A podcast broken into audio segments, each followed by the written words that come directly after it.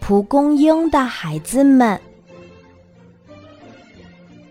夏天到了，蒲公英的四个孩子要离开它去旅行了。风伯伯猛吹了一口气，孩子们背着他们的行囊飘到了半空中，开始了各自的旅行。老大菲菲是个崇尚自由的孩子。他想去看看大海，于是乘着风来到了海边儿。蓝蓝的海面有丝绸一样柔和的波浪。菲菲落到了海鸥的身上，海鸥带着它一路飞呀飞呀。海鸥把菲菲带回了家，他住在大海旁边的悬崖上。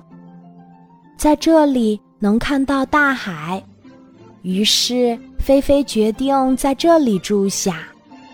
老二奔奔是个爱冒险的孩子，他乘着风来到了沙漠，在这里天是蓝的，地是黄的，再也看不到其他的色彩。他来到了沙漠的中央，看见了一片绿洲。在这里，奔奔找到了他的新朋友仙人掌，于是他决定住在这里，感受沙漠的变化无常。剩下的两个孩子结伴而行，乘着风来到了城市，这里有高楼大厦、繁华的灯火。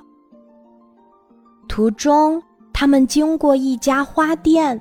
发现这里有很多的小伙伴儿。老三小小是个害怕寂寞的孩子，他决定留在花店里和小伙伴们在一起。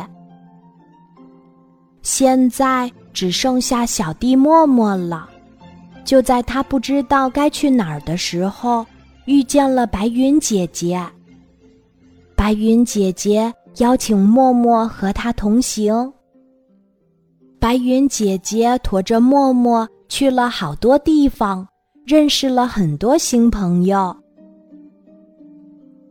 有一天，默默和白云姐姐想起了远方的妈妈，心里酸酸的。白云姐姐流泪了，白云姐姐变得越来越薄，一不小心，默默就掉下去了。他掉到了一片广阔的大草原上，草原让他想起了远方的家。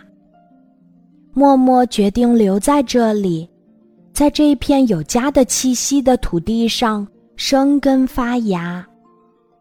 后来，默默的四个孩子也都在这片土地上安了家，他们过得很好。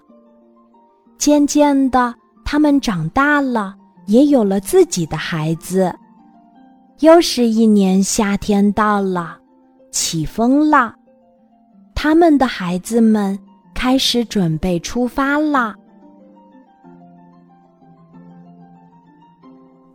今天的故事就讲到这里，记得在喜马拉雅 APP 搜索“晚安妈妈”，每天晚上八点，我都会在喜马拉雅等你，小宝贝。睡吧，晚安。